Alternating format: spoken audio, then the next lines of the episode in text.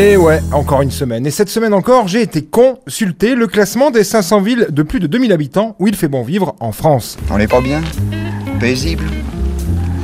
À la fraîche? Classement en France dimanche qui semble avoir oublié une bonne partie du pays. Par exemple, dans ce classement, on ne retrouve qu'une seule ville de ma belle Ardèche, Guy-Rangrange. Sûrement la ville du département où il fait le moins bon vivre, coincé entre autoroute et voies ferrées, à l'ombre de Valence, aucun intérêt par rapport au reste de mon département.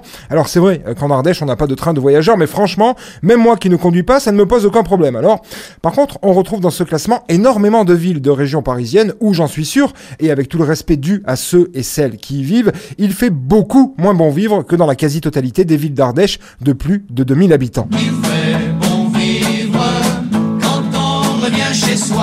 Dans ce classement, par exemple, on retrouve Grigny, en Essonne, ou même Creil, si ville dont on parle beaucoup cette semaine avec le procès des agresseurs de la jeune Shaina, agressée sexuellement, humiliée en 2017, elle qui sera ensuite assassinée, brûlée vive, enceinte, par celui qui était son petit ami et sera prochainement jugé. Pour les agresseurs sexuels, lors de ce premier procès, des petites peines ont été requises car ils étaient jeunes au moment des faits, la plus lourde peine étant de deux ans dans un enferme.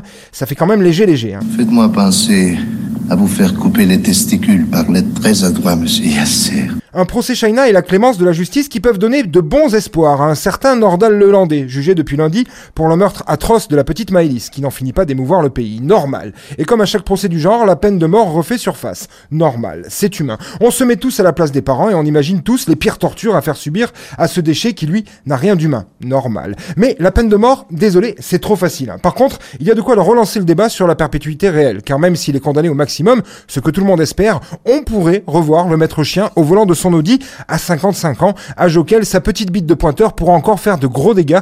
L'occasion d'en discuter avec cette campagne présidentielle.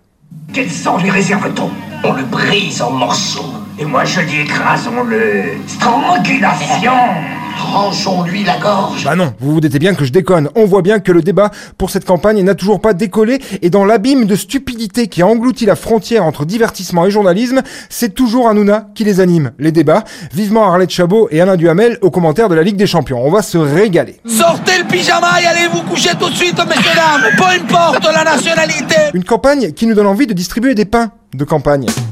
Bah oui, le constat est accablant, hein. tandis que Taubira dévoile ses côtés obscurs et son programme aussi creux que le trou de balle de Magloire, après une victoire sans prestige dans une primaire où tout semblait jouer d'avance, tandis que Mélenchon est agressif comme un chihuahua toxico en manque à chacune de ses apparitions, tandis qu'Hidalgo respire toujours autant l'intelligence qu'une Nadine Morano sous Prozac, tandis que Jadot ne pense qu'aux dividendes de ses soutiens, et ben pendant ce temps-là, la droite, de Macron à Le Pen, se frotte les mains comme Théoura qui allume un feu de camp. Il a accepté cette nourriture parce que c'était facile pour lui de le faire. Une campagne de merde qui devrait continuer à l'ombre d'une situation internationale qui se dégrade chaque jour un peu plus. Une armée française qui ne tient plus les intérêts privés au Mali, une Russie qui s'étale doucement mais sûrement sur un Ukraine affaibli, et des routiers gangrénés par les suprémacistes blancs qui roulent sur Ottawa pour retrouver un Trudeau qui s'est bunkerisé. Waouh, les aliens qui nous regardent doivent attendre avec impatience la suite de cette saison 2022. Une créature de l'espace chez nous Bon allez, je vous laisse, je vais m'inscrire sur les listes électorales italiennes parce que Rocco est candidat. Et pour une fois qu'on appelle une élection par son nom et sans hypocrisie, à savoir un concours de bites,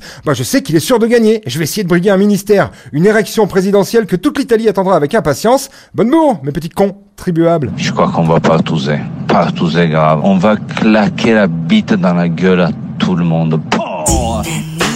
C'était la semaine de Vinceau. Il n'a encore pas fait grand chose, hein.